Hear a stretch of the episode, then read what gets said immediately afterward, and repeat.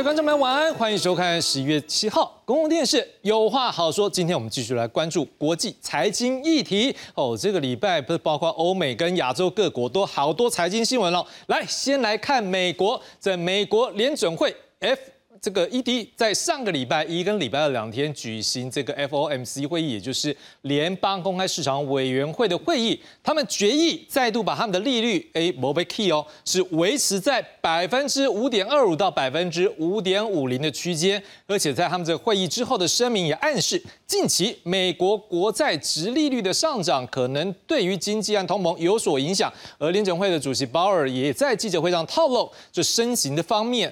升增加利息利率的部分，哎，美国可能已经进入周期的尾声。而鲍尔的记者会的发言，整体而言也比较偏鸽派。再加上美国财政部在上个礼拜公布的第四季 Q4 的债券发行规模，从七月所预估的。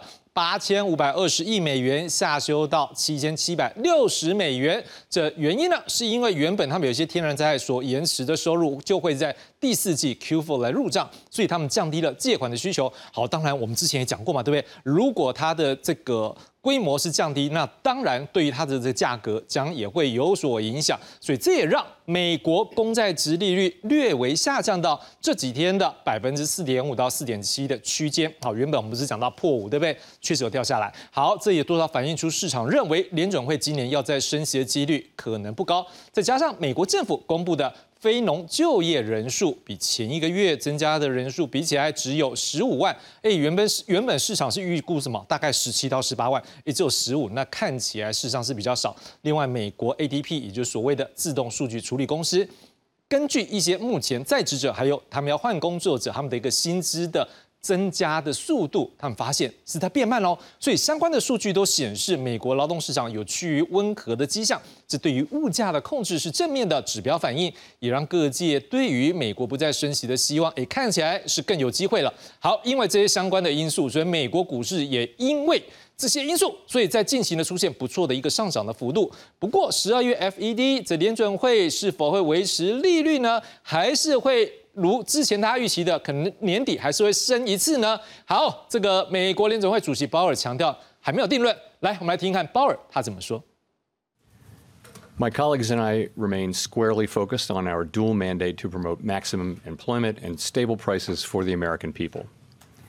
We understand the hardship that high inflation is causing, and we remain strongly committed to bringing inflation back down to our 2% goal.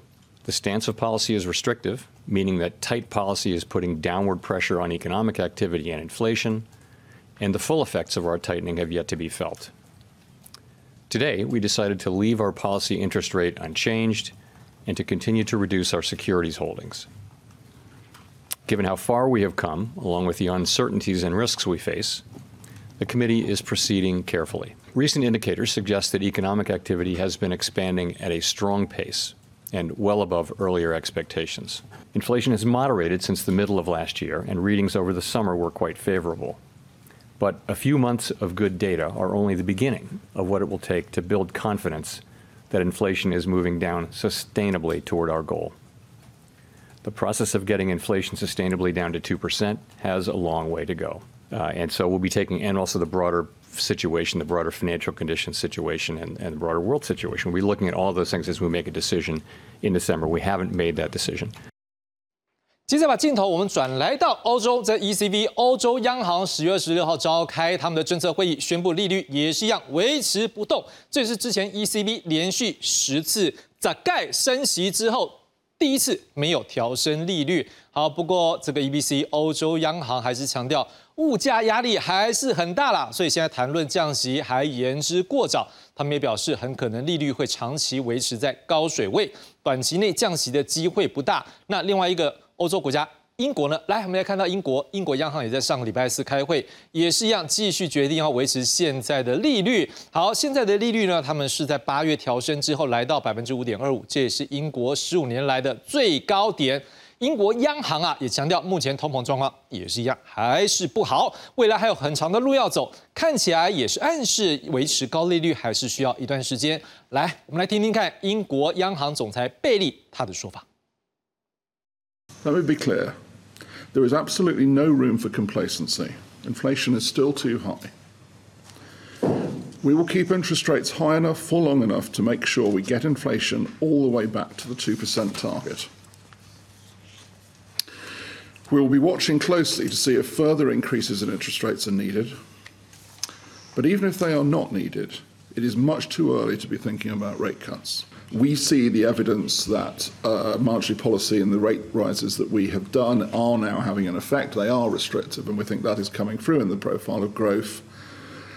And just to remind, we are still at 6.7% in terms of inflation, so you know, there is a considerable way to go. We are determined to take, you know, to take it all the way back to target. There must be no doubt about that. That the rise in 10-year yields, 30-year yields, particularly in the US, has been a real feature between the September meeting and this one. How, in terms of um, thinking through do, you know, do they change the context for our quantitative tightening operations? Not at all. Um, we were we're very keen, as we've stressed, uh, both the MPC has stressed and the bank has stressed in terms of the operation, that um, we want those those um, operations to be as predictable as possible 好了，在欧美，这通货膨胀真的要压下来不容易啊。另外一边呢，不是通货膨胀的，叫做通货紧缩。来看日本，日本上个礼拜二调整直利率的控制政策，放宽十年期的公债直利率的波动区间，把百分之一的上限呢，哎，变成是一个参考了。参考是说你要超过也没关系。好，但是日本也不止只有这个动作。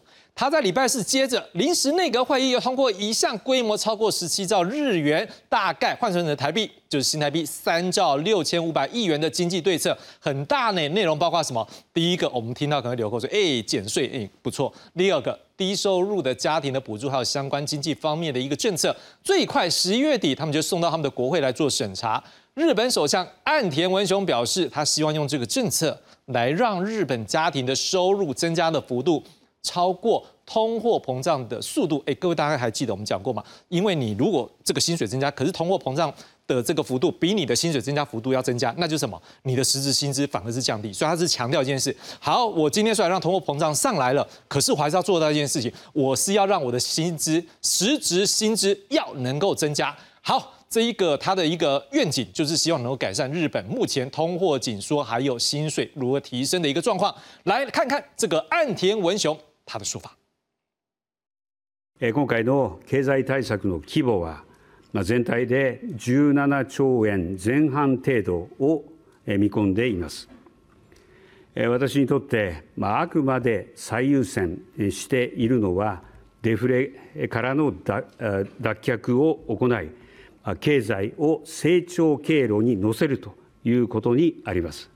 本人、扶養家族を問わず、1人当たり計4万人4万円、約9000万人を対象に、総計3兆円半ばの規模で所得税、住民税の定額減税を行いたいと考えています。このように来年夏の段階で賃上げと所得減税を合わせることで国民所得の伸びが物価上昇を上回るそういった状態を確実に作りたいと思っています。そうすればデフレ脱却が見えてきます。另外一个也面对通货紧缩的国家，就是我们对岸的邻国中国。这国际货币基金 IMF 在十月七号啊，都是金压力，就是今天发布新闻稿表示，由于中国第三季的经济成长比预期的要好，还有加上他们实际派员去访查之后，发现中国目前最近针对他们的房市或相关的经济呢，又提出一些对策，看起来是有机会做一些调整。所以 IMF 把今年跟明年两年中国的 GDP 成长率是来各上调百分之零点四。好，那这样调整上去之后呢，中国今年的经济成长率呢，就会来到百分之五点四。明年比较低一点，来到百分之四点六。为什么明年比今年来的低呢？IMF 有它的理由，他说，因为中国的房地产的一个产业，还有外部的需求疲软了，所以他们是觉得说明年的中国 GDP 成长率降到百分之四点六。但是从中期来看，由于生产力疲软，还有人口老化带来的不利因素，所以我们预计中国到二零二八年，它经济成长将会放缓到这个成长率大概是百分之三点五左右。而且在这项报告里面也建议中国你要制定一些策略来抑制、来压制目前中国房地产产业调整所带来的风险，而且要管理地方政府的债务。好，这个中国人民银行的副行长张青松，他今天在他们的香港金管局有举行一个国际金融领袖投资峰会上面，他表示说，他对于中国经济，他说他不太担心，不过。就只有不担心吗？他也要说老实话嘛。他说他坦诚了，他说中国现在正在努力应对经济放缓，还有房地产产业的大规模债务的危机。好，听起来他们确实有这方面的危机哦。来，我们来看看他的说法。I believe local government debt is a structural issue, as most debts are issued by governments in, in eastern and central province, provinces, where the size and the growth of economic output outperform others. That means they have strong ability to serve their debts. We can tighten accountability so that local governments in these regions can solve their debt issue on their own. A few provinces may face some pressures in servicing their debt, but most of their debts are backed by physical assets. The central government has mapped up a package of plans to handle local government debt issue in a market-oriented and law-based manner. 再来，我们看完日本，我们来看日本的隔壁南韩。这南韩金融服务委员会五号宣布，韩国股市从昨天，也就是十一月六号开始，哎，到明年六月底要做什么事呢？禁止股市放空。哎，这也是南韩史上第四次采取禁止股市放空的一个措施。前面三次分别是在两千零八年全球金融危机、二零一一年欧洲债务危机，还有二零二零年的新冠疫情的期间。好，这南韩金融服务委员会的主席金周显，他在礼拜天呢，在记者会上表示说，这项措施他是希望减缓这一个缓解法人还有散户投资人之间过度失衡的竞争环境。当然失衡是哪边，大家知道嘛？因为法人相对是比较强势一点，散户部分永远都是资讯还有在这个力量的弱势。好，他也强调，在金融市场持续存在不确定的情况之下。大型外国投资银行持续从事不公平交易，我这句想要再讲一次：大型外国投资银行持续从事不公平的交易。韩国政府认为安内姆后，所以他认为这样下去没有办法维持公平的交易纪律。好，我们也来看看这个台湾的部分。好，来，我们刚讲南海有限空令，实际上我们台湾有没有？也有啊，在去年十月到今年二月，大家都还有印象嘛？也有类似的规定。不过我们倒不是说没有条件，我们是符合一个条件的话才能下空单。好，什么样的条件？就是说，如果个股前一天的跌幅是超过百分之三点五，你在今天就不可以放空。所以换句话说，如果你前天跌幅没有超过百分之三点五，你今天就可以放空。这是我们限制放空的一个规则。好，事实上我们只有这一次吗？也不是，我们在一九九八年的亚洲金融风暴。好，这是第一次，在两千零八年的次贷风暴，再来两千零一十五年、二零一五年中国股市崩盘，第三次，再来二零二零年的新冠疫情。好，前面有四次，再加上这个，就是去年到今年的这个第五次。实际上之前我们对空单设限，也代表一件事情，诶，不是南韩吧？我们也是一样啊，我面对的国际热钱还有外国投资，可能对于我们金融市场带来的影响，是因为我为什么谈到这个东西？因为这几天有一个新闻，刚刚不要看到，国际的热钱汇进来我们台湾，哦，好棒棒，我们的股汇是怎么样涨？可是问题这是不是好的呢？我们也不知道，我们大家来讨论。可是至少可以确定一件事，汇率从上个礼拜三十二点四多升值到昨天三十二点一多，哎，今天虽然有稍微贬值。但是也是维持在到三十二点二左右，所以这个事实上汇市的一个幅度算是相当的大。另外股市部分呢，又不错的表现啦。今天收盘指数收在今天最高点一万六千六百八十四点九五点，而且顺利收复半年线。不过成交量略微降为两千一百六十三亿元，这些热钱对我们的影响，我们今天也要来关注。另外，各位，经济部今天公布这个今年十月海关进出口贸易初步的统计，这十月的出口三百八十一点一亿美元呢，比上个月减少了百分之一点八，比去年同月减少了百分之四点八，哎，都减少哦，哈。再来还有一个数字也减少，累计一月到十月，目前为止跟去年同一个时间相比，好也减少了百分之十二点九。不过，当然这个政府就表示说，其中一个因素是因为哦，去年表现太好了，你拿去年来比，当然是比较吃亏。好，但是今年也不可否认，面对国际厂商货品的一个去化的进度比较推迟一点，所以成绩当然也会有所影响。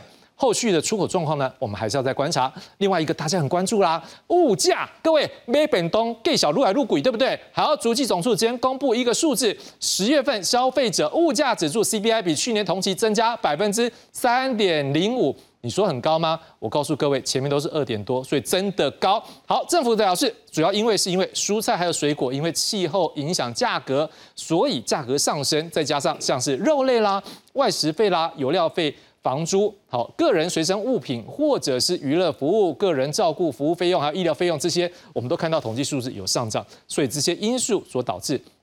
政府也统计，如果把蔬菜水果扣掉，这涨幅就没有到三百分之三以上，就只有降到百分之二点五三。如果再剔除能源，也就是我们讲过，把这个食物跟这个能源剔掉，就叫做核心 CPI。这核心 CPI 只是降到百分之二点四九。来了，我们这样讲也不准，我们再听听看，主计总处综合统计处专委曹志宏他怎么样来解读。如果蔬菜水果价格持平的话，涨幅就会从百分之三点零五缩小到。百分之二点四二，好，就跟前面几个月差异没有很大，甚至小一点点。那另外呢，油料费的涨幅百分之四点三四也比较大一点点，好，所以呢，若我们剔除蔬果、新鲜蔬果及能源后的核心 CPI 呢，涨幅是百分之二点四九，二点四九，跟上跟九月是相当的。那原因跟前几个月一样，都是受到大家常买的外食费，好，涨幅比较高，涨幅百分之四点二一，还有。固定支出大笔固定支出的房租涨百分之二点二，那还有呢，就是疫后需求大增的娱乐需求大增，那个娱乐服务涨百分之六点一，这几这三个类别的涨幅还是比较大的影响。那另外，如果我们来看整体 CPI 有三百六十八个项目群嘛，那这个月还是有八成的品项的价格呢是比去年十月来的高。那其中大家比较常关心就是属于每月至少购买一次的品项。那平均涨幅是百分之五点五二，好，是涨幅比较大，而且明显大于整体 CPI 平均。哦，你看到这个礼拜财经新闻有没有多？超多，而且对我们的影响有没有大？都有。来，我们就一样一样来谈起，先从国际利率谈起。先来介绍，我们今天是中央大学经济系教授邱俊荣邱老师，直接就问你一个题目了，来告诉我们，现在很多国家我们看到都是暂缓升息，可是我们之前也都听过一句话叫做 higher for longer，我们也发现好多的国家他们都讲说，哎，这个高利率恐怕还要持续一段时间，因为这个叫做什么？通货膨胀，被个阿罗要把它压下来不容易。好，那所以看起来这降息时间可能不会太快。好，可是这状况也会让我们去思考一个问题：说这对于国际经济会有什么影响？但是在讲这题之前，不好意思，我想先让大家看一下，诶，今天我们国内对于相关财经有怎么样最新的新闻？我们先来看下面这则报道。将现烤出炉的贝狗一一破半，接着抹上奶油及明太子酱后喷枪处理，香气四溢。而另一边的蛋挞也注入满满的焦糖内馅，只要放进大烤箱后，一小时就大功告成。只是这些烘焙业常用到的原物料，像是面粉、糖、鸡蛋、奶油等成本不断的飙升，让业者咬牙苦撑。那以糖跟奶油来讲，大概都提高百分之二十到三十。哦，那涨最凶可能还是鸡蛋，大概有三到四成左右。我们会尽力。吸收这个成本。主计总处发布十月消费者物价指数，在台风带来的豪雨影响下，十月 CPI 年增率从九月的百分之二点九三扩大到百分之三点零五，冲破百分之三，创九个月以来的新高。虽然十七项民生重要物资年涨百分之三点四七，涨幅持续趋缓，但外食费年增百分之四点二一，仍处于高档。房租年增百分之二点二零，也比九月更高。受到台风带来豪雨的影响，蔬菜区。水果的价格呢持续走高，二者合计就影响十月 CPI 总指数零点六三个百分点。那另外呢，油料费的涨幅百分之四点三四也比较大一点点。此外，在高基期的影响下，国内出口也再次翻黑。根据财政部最新的统计，十月出口三百八十一点一亿美元，较去年同期减百分之四点五。累计前十个月出口值三千五百五十点九亿美元，较去年同期减少百分之十二点九。全球依然处于高通膨跟高利率的环境。而且中国大陆的经济也还没有摆脱疲软的态势，国际间的地缘政治等等种种的不确定因素都还持续在酝酿或是升高。财政部表示，即便十一、十二月有望再转正，但因为今年以来国际景气低缓，库存调整压力仍在，加上海外客户下单转趋谨慎，预估全年出口将衰退一成，恐创近八年最大的跌幅。记者为张国良推报道。好了，国经国内经济看起来有点危险呢，后面再来讨论。来，先介绍今晚两位来宾，第八教是中央大学经济教授邱志雄邱老师，志雄好，各位观众大家晚安。第八教是中呃中华经济研究院副院长王建学王老师啊，志雄好，各位观众大家好。我差点念中研院，OK，来，我们先从邱老师开始。好，讲句实在话，观众最想知道一件事，你觉得这个升息到现在，到底什么时候会来降息啊？还有目前持续这么高的一个利息，对全世界经济有什么影响？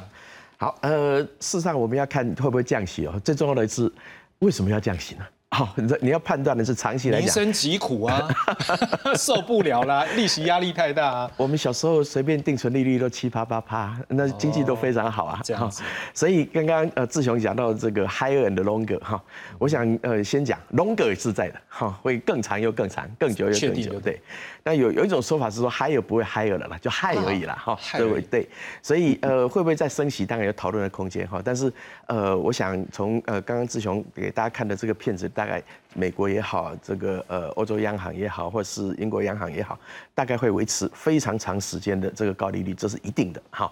所以到底会多长，我是觉得会很长哈，至少明年应该看不到降息。真的哦，应该是这样子哈。那呃，其实大家的呃呃没有升息的理这个理由其实都不太一样。你看欧洲哦，欧洲和英国是的确他们现在经济是不好好，你看这个德国现在。你出口都在衰退嘛，哈，呃，最重要的国家，所以欧洲和英国它主要是因为呃它的经济不好，所以呃它要缓一点，哈。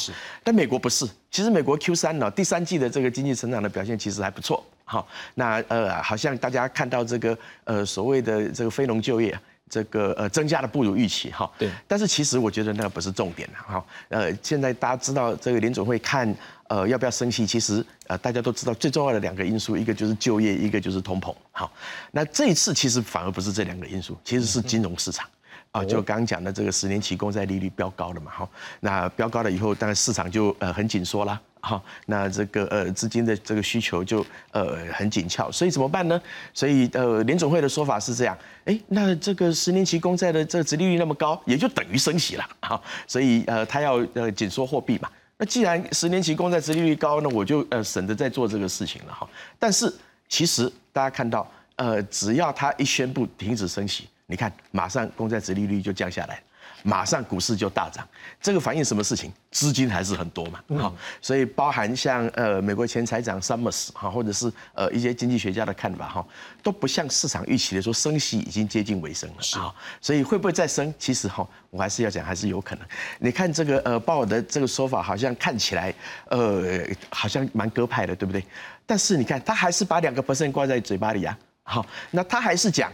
呃，大家就因为公债值利率很高嘛，所以它不会升息。他说没有人知道这个公债值利率那么高是不是会持续多久啊？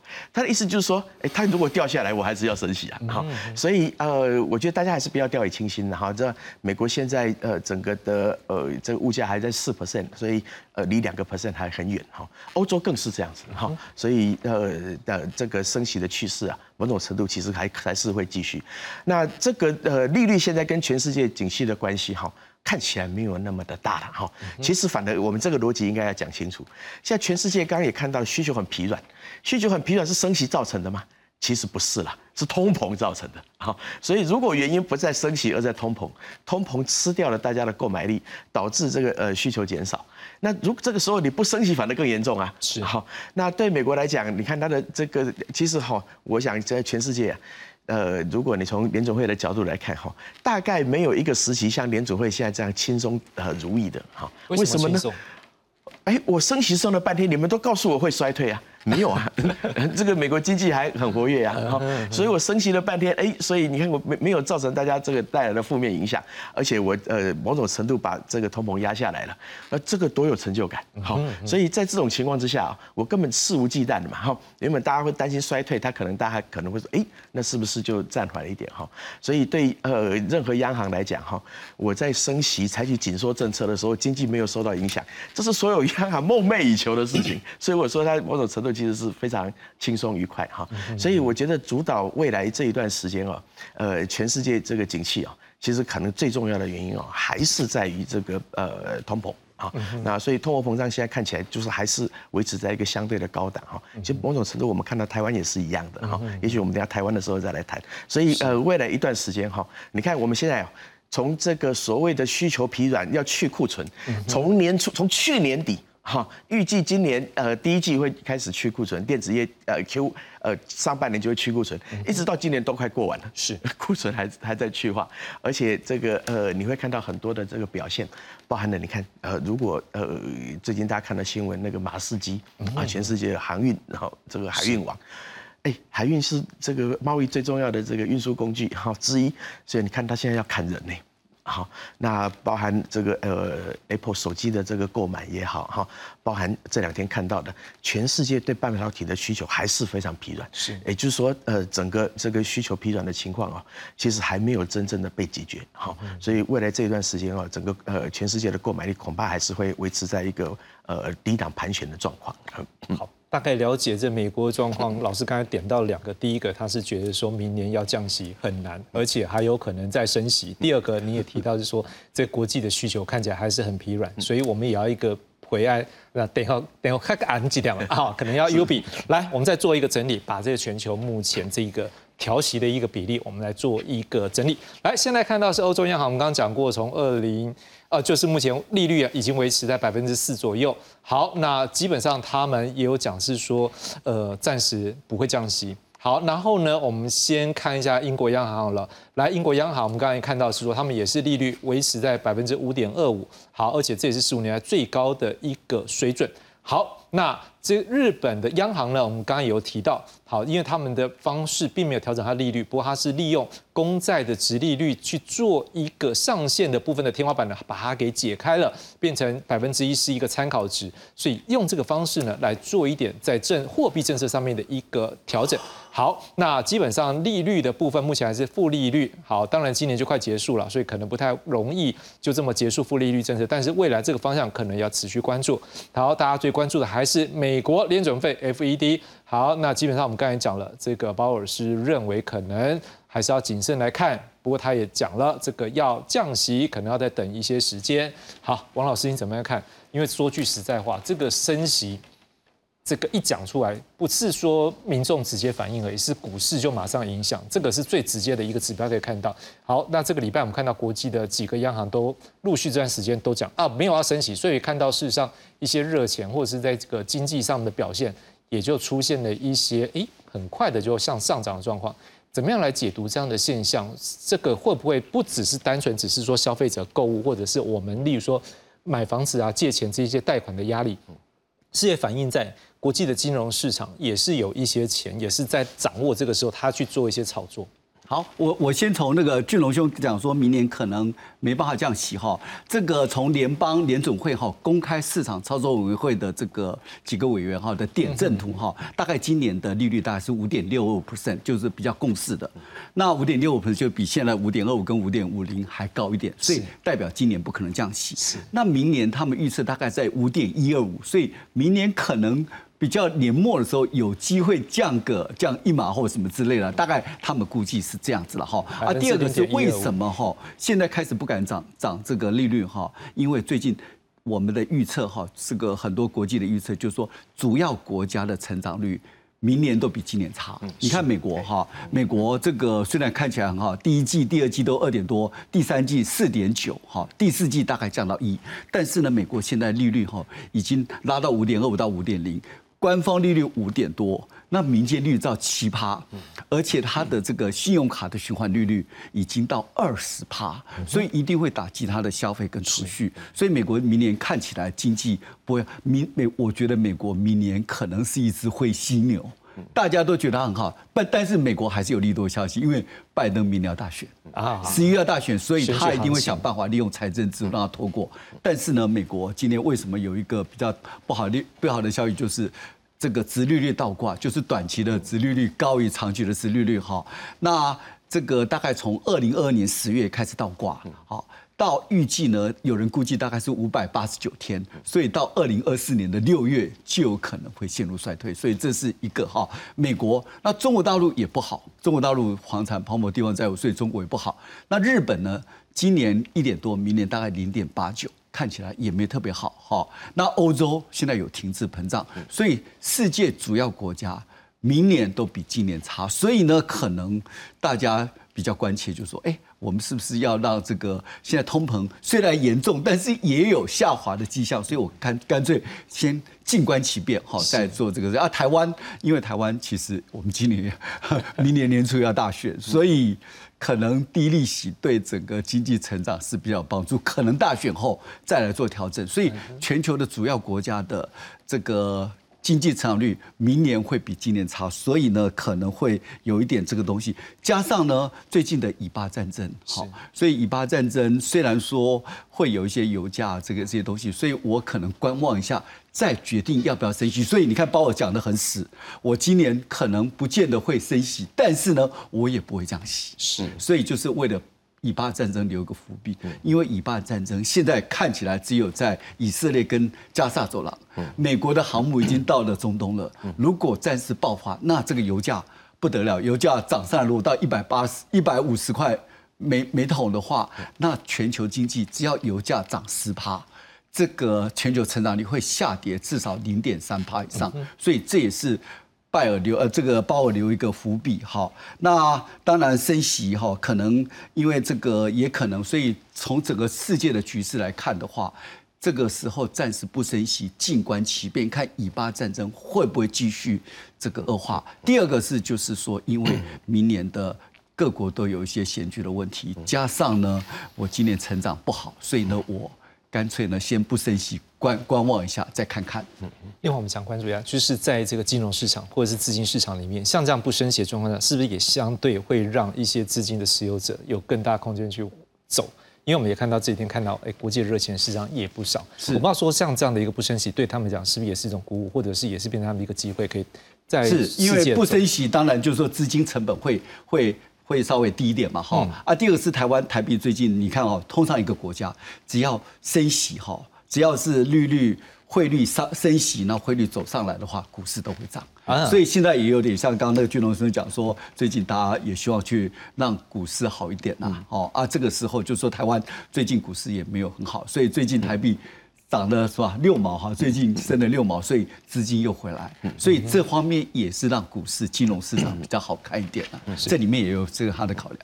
邱老师，你之前做过这一个我们国发会的副主委啊，如果站在政府的角度，这个热钱进来，要说很高兴吗？因为的确股市，哎，原本还在怕说没有这个这个什么活水，现在就进来了，哎，就涨起来了。这个我们讲说。选举庆祝行情是吗？哎，有这样的效果，可是也不可否认啊，他总会有一天他会离开啊。对，那离开的时候，现在是股会双赢，现在是到时候恐怕就是股会双杀了。从经济学的角度，我们当然呃希望股市反映的是实体经济了哈。如果你靠着这个过多的资金去撑起来的哈，某种程度我们把它叫做泡沫了。所以其实呃因为热钱呃进来所撑起来的这种股市的好的表现啊，其实呃某种程度来讲它没有那么的健康哈。是。其实虽虽然说这个是热钱哈，但事实上呃我们看到这个呃台币升也就升了三天嘛哈。那而且这升了三天哦，大概我想更重要的因素是因为美国没升息了，这是一个相对的概念哈。所以今天就又贬回来了嘛，哈。事实上，呃，台币这个某种程度在走贬的这个情况，哈，趋势还是在的，好，那所以不要忘了，我们这个呃央行连三个月外汇存底已经减少。为什么外汇存底减少？搬美金来救台币啊，啊，主贬啊，哈。所以如果央行不去呃市场上这个外汇市场上主贬的话，台币事实上是要贬更多的，速度更快。对，所以呃你会看到这个呃联总会没有升息的这个效应哈，其实很快，大概两三天就过去了。是，呃如果大家看到，其实对美元指数这件事情来讲哦，大家还是看多，也就美元还是会涨。好，所以这个呃，这个市场某种程度其实是在消化。呃，美国联总会没有升息这件事情，在精神上给了鼓舞，所以这个相对来讲哈，因为其实这个台币升哈，有的某种程度是这样，就是不是只有台币升，亚币除了人民币以外都升，哈，所以它其实就是美元跟亚币之间的关系，不是只有我们哈，所以反而是这样子，呃，他就觉得在台湾呃相对报酬率好一点，钱就进来了哈，所以这个呃台币的这个呃升值的趋势哈，我想不会太久哈，可能就是短短的，呃，长期来讲它还是某种程度处处于一个比较贬值的趋势。哈，所以我们还是呃讲回来，就是我们当然希望股市表现好，哈，那这个股市表现好啊，那最重最重要的是，如果它是实体经济表现好。它的这个股市当然就可以很适合作为经济表现的橱窗，大家常常这样讲哈。但是如果是因为热钱的话，那你就会看到，呃，在前一阵子大家都会看到，疫情的时候经济那么不好，股市拼命涨，好，那你就某种程度这个就是一个非常强的讯号，是。告诉我们的央行，告诉联准会，市场上的热钱还非常的多，好，所以某种程度过去哦，呃，我们在这个节目常谈，比如说，呃，会猜这美国会不会升息哈，我就说其实有很多的讯号，好，那这个讯号就包含。了只要我呃升息的不如预期，或者是我没有升息，股市马上就呃欢这个这欢呼行情就出来了哈。所以这个联储会就知道，你看市场上钱就是这么多，所以我就觉得只要股市很容易的去反映这个状况哈，对联储会来讲啊，它就是一个呃这个呃鼓励它升息的这个讯号哈。所以现在看起来啊，我们还是回头看基本面啊，这个还是一个比较重要的事情。我们也看到是南韩。好，他从昨天开始净空。好，当然这个时候就有不同的角度。好，如果站在这个市场自由经济派单位学说这样子对这股债的，就是不一定是健康的。但是另外一边站在如果说是保护国内的这个韭菜小小散户来讲，哎，这好像也是很重要的。因为我们之前也有过，我们刚才算过，我们是大概有有过五次，他们大概是第四次。你怎么看说亚洲国家可能会采取这样的措施的原因？好，呃，韩国这次是真的非常特殊了哈。我们刚刚大家也看到影片了嘛，哈，就是呃，在台湾当然是比较有制度性，哈，就符合一些条件的时候，我们就禁止放空。但是对韩国来讲啊，你看它前三次哦，要不然就是遇到金融危机，要不然就要严遇到严重的疫情，这个大家可以理解，哈，这个市场可能有一些非理性的反应，哈。但是这一次就非常稀奇，哈，那就是呃说。但刚刚呃志雄讲的，就是这个呃，特别是这个国际投资，特别是这大的法人机构哈，跟散户，这个哪一个国家没有？对呀，我们也是这样，我们也是啊，而且不是不只是哪一个国家没有，什么时候没有？对，always 都是这样嘛，哈，所以很多人在看韩国这个事情哦，其实呃去分析背后的原因哦，其实还有一个很重要的就是政治问题啊，因为美国呃韩国明年也要大选，四月要国会大选哈，所以这个呃有消息说是国会议员哦。就不希望在这个过程里面呢，股市反应的不好看，哈，所以特别是呃对散户来讲啊，股市如果不好，对这个选票可能有影响，哈，所以就要求去做这个事情。嗯那就回到刚刚志雄讲的，在。什么时候都会有这种情况，哈，每一个国家都有这种情况的时候，突然来一个这个净空力，那事实上非常奇怪哈。而且对韩国来讲，其实我是觉得某种程度的伤害，因为呃，韩国现在某种程度，大家它是已经是 OECD 的会员国嘛，大家觉得说它是一个呃。即使不是先进国家，也准先进国家了哈。所以呃，理论上你的这个尊重市场的，特别是股票市场，应该要有一个呃这个尊重市场机制的这样的表现。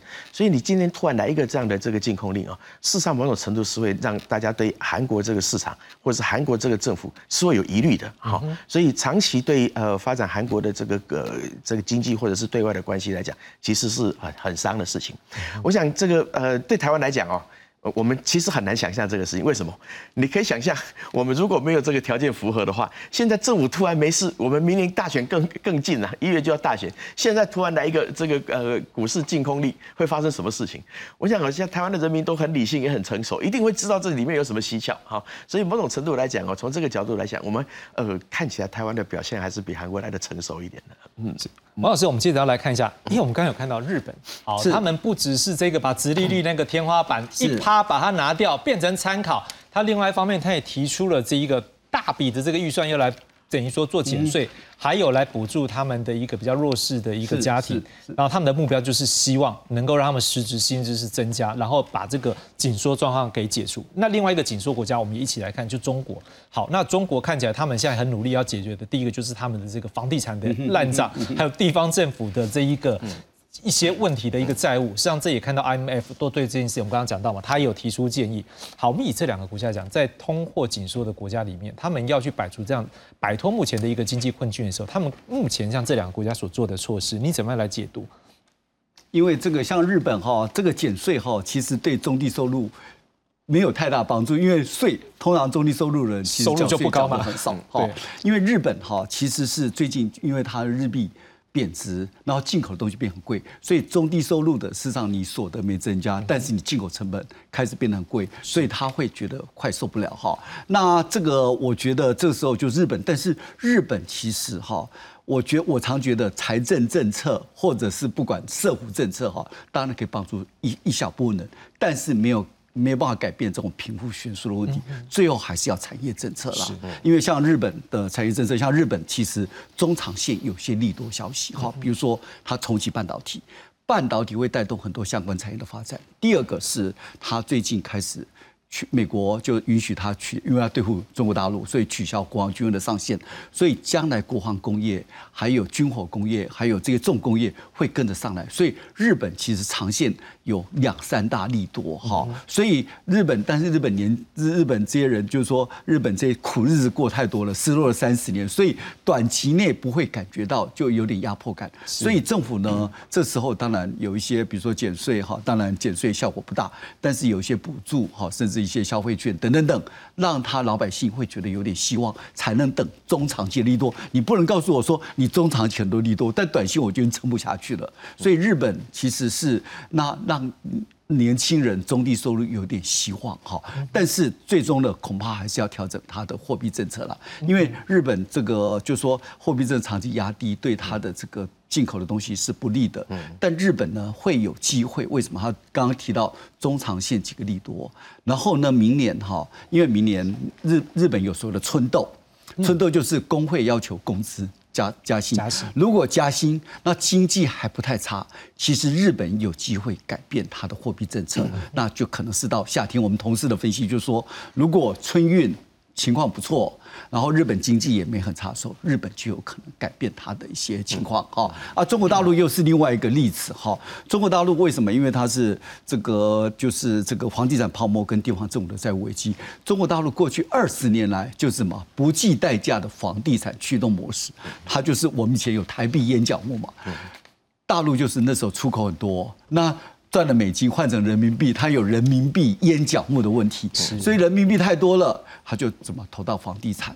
啊，房地产在地方政府就卖地，地方政府有收入，他就继续带动经济成长。所以大陆过去一二十年就是用房地产驱动的模式，但是未来呢，这个东西可能行不通。所以这时候政府呢，第一个。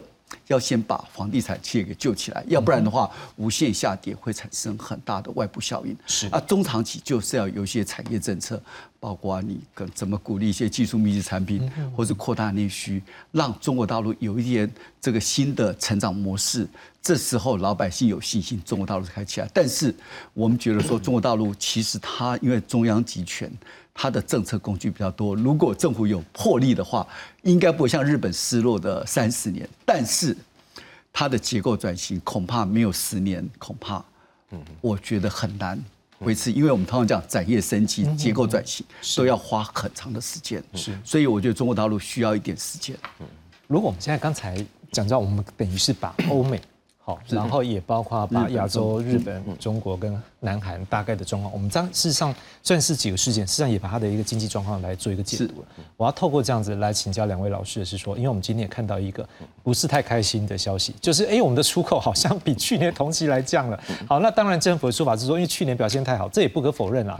哦，如果有一个同学哦，例如说我某次月考，我考。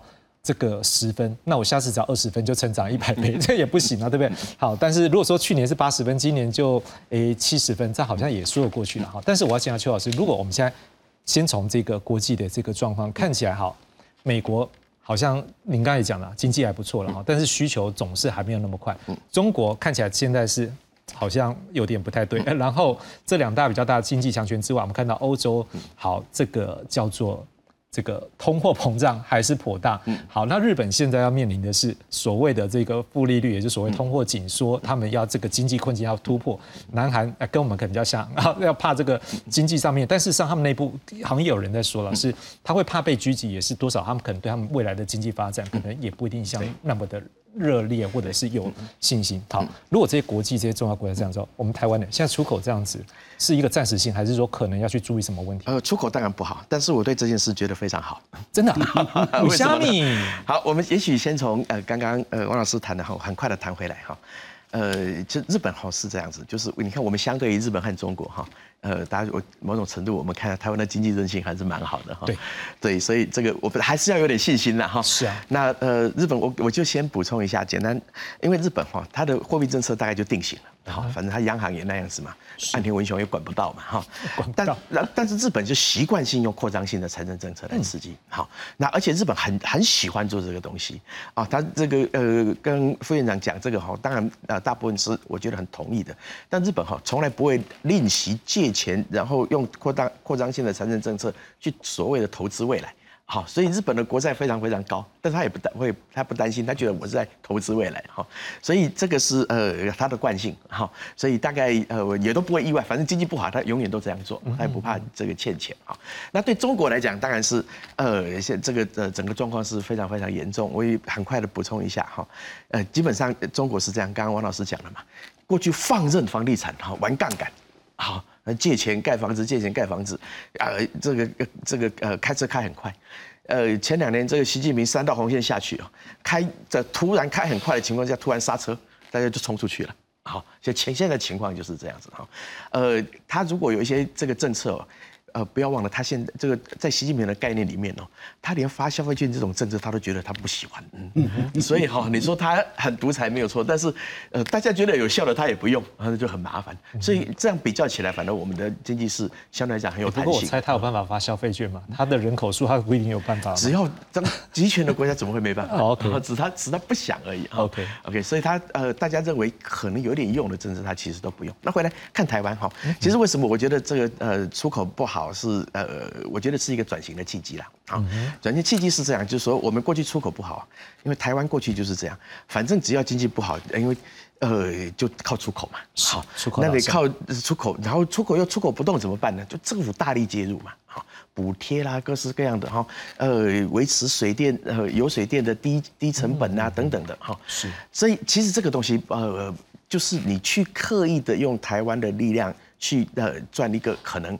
呃，没有那么好赚的钱，这个是不是很健康？我觉得不一定很健康。我们的台湾的出口哈，呃，现在大概占我们的这个 GDP 大概百分之七十左右，是非常高的。是，在全世界来讲是非常高了。除了这个以转口为主的国家之外，哈，但是为你要维持那个这么高，其实是有很多代价的。嗯，呃，薪水不能涨啊，那是出口成本呢。是，你一涨就出口就没有竞争力了，对不对？油价、电价、水价不能涨啊，对不对？所以所有东西都要维持低成本。还有外汇也是，对不对？是。但是我的意思说，我们现在这个台湾的消费占内需，呃，它内需消费只占 GDP 的百分之四十几。好，呃，就如果我们从先进国家的角度来讲，台湾是一个很扭曲的。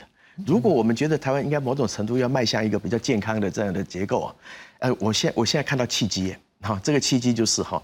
哎，护士也在，呃，护理师也要加薪水了，公车司机也要加薪水了。呃，我们看到哦，其实有很多内需成长的空间了哈。大家越来越重视生活品质了，呀，越来呃，以前是呃医美，现在不只要医美，现在要要呃怎么样防止老化什么？就台湾人现在赚到钱，现在正是经济成长的果实要落实到自己身上的时候，我们有太多的内需空间可以去发展哈。所以如果今天呃真的这个出口不好，从经济的角度来讲，市场机制就是一个择优汰劣最好的这个时机嘛。呃，不好的时候谁会被淘汰？就没有竞争力的厂商嘛。好，所以如果我们的顺势哦，这政府只要把这个平台打好。啊，如果我们真的在出口上面没有那么有竞争力的这些产业或者是企业哦，想办法他把他现在用的资源转到可以让我们自己去呃过得更好的内需哦，我觉得现在正是一个结构调整的好时候。哎，这个调整完以后，如果我们的呃内需消费的比例可以提高，那不要那么依赖出口。依赖出口其实很危险，只要景气不好，我们衰退一定是全世界最大的。好，其实是很危险的事情。所以如果趁着这个机会哦，把把我们的这个 GDP 的结构可以啊做一些优化调整，我觉得其实并没有什么不好。好，所以呃，就我怎么样看待这个出口衰退这件事情哦，我是觉得。呃，真正有竞争力的厂商，你也不用太担心。嗯，好，它可以呃永远在市场上维持它的优势。那对台湾来讲，也许这样也就够，因为它赚的是真的可以赚到钱的。是，那用有限的资源可以赚到钱，这个就是健康的出口。是，所以我我是觉得这个不用那么在意，或者不用那么纠结哈。是，非得要维持那个的这么庞大的出口结构不可能。嗯嗯。汪老师，当然如果延续邱老师现在想的哦，那当然说出口这是一个。我们要去思考怎么样太弱扶强。好，那另外一个也是这个时候才有办法去让我们的薪水增加。好，不可否认一件事，日本这一次他们一直要让他们的通货膨胀起来，是因为我没有物价的上涨，就没有机会让我的薪水去增加。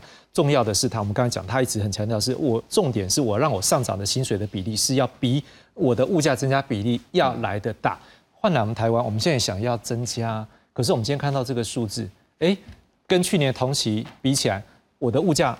是百分之三点零五。假设去年有一个东西是卖一万块，在今年来讲就等于是一百零，我现在有点晕掉，一百呃一万零三百块，三百块。好，那多那三百一万块东西就多了三百块。那这个对我们来讲，哎，觉得物价就是一个问题。可是问题来了，我如果没有这样物价的上涨，其实我的薪水不一定能够涨。可是观众朋友来讲是说，哎，真的要物价涨才能让我薪水涨吗？好，可是问题是，我都薪水都新加坡提高三百块，几百每一万块我们要涨到三百块啊，那我们要怎么办？这个对于台湾的经济是不是也要来思考？我我来 follow 一下那个俊龙兄的看法哈，就说过去台湾出口就是靠出口哈，但是台湾出口其实太集中在高科技产业啊，我们的半导体出口占我们的这个二零二二年时候占我们总出口的三十七 percent，好，这是一个很高数。如果加这个 ICT，我们台湾的出口大概有五十 percent 以上。都是靠这个科技业哈，所以这会产生什么后果？第一个就是产业在 M 型化，我们高科技传产不太行，那服务业也不太好哈。第一个是这样子哈，第二个是社会 M 型化，我们人均所得是三万三美金一百万，但是我们中位数所得从第一名到一千万名的员工，中位数五百万名大概只有五十五万而已，所以少掉一半。所以这代表就是说，有些科技业的薪水很高，把整个平均数拉起来。所以这时候，台湾第一个我觉得很重要的是，就是要把高科技扩散到其他传统产业，像我们的晶片，可不可以用到无人机的施肥灌溉、农业、智慧制造，用到达文西手臂，用到这个汽车电子化。所以我们下一步是应该怎么样把半导体、ICT 用到其他传统产业，提升传统产业竞争力，我们才会解决 M 型化的问题。第二个，俊龙兄我也同意，就是扩大内需，但。扩大内需一定要有配套工具。你看我们内需市场很小，但是呢，很多人想哦，说我们怎么靠扩大内需？其实台湾有办法松绑产业化，你整个市场就办法扩大。像比如说我们讲说长照，我们的长照都破破破破碎碎的，像只要需要护理人员跟这个所谓的这个啊一些外籍工，但是如果我们的可以把保险资金导进来。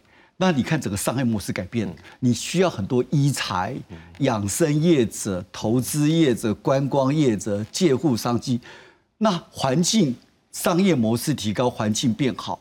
变五星级的年轻人会投入，所以一方面解决内需的问题，一方面也给年轻人有好的工作机会、高薪的机会。这个同时可以毕其功一。我觉得年轻人下一波不是要求提高基本工资，要求的是各服务业主管部会要松绑产业化，从厂造。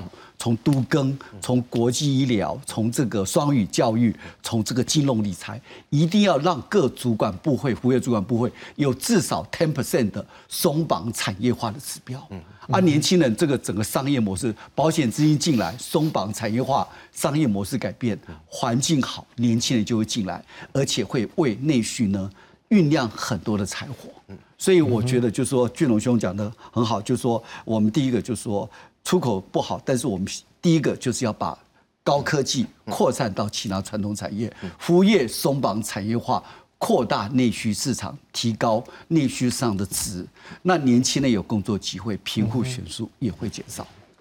肖老师，我们讲，我再问一个，就是说，事实上我们看到国内对于怎么样去增加薪水，也开始有一些思考，试着想要透过年报的方式、财报方式去揭露。例如说，可能要揭露一些比较大的一个公司，他要去揭露我的员工平均薪水。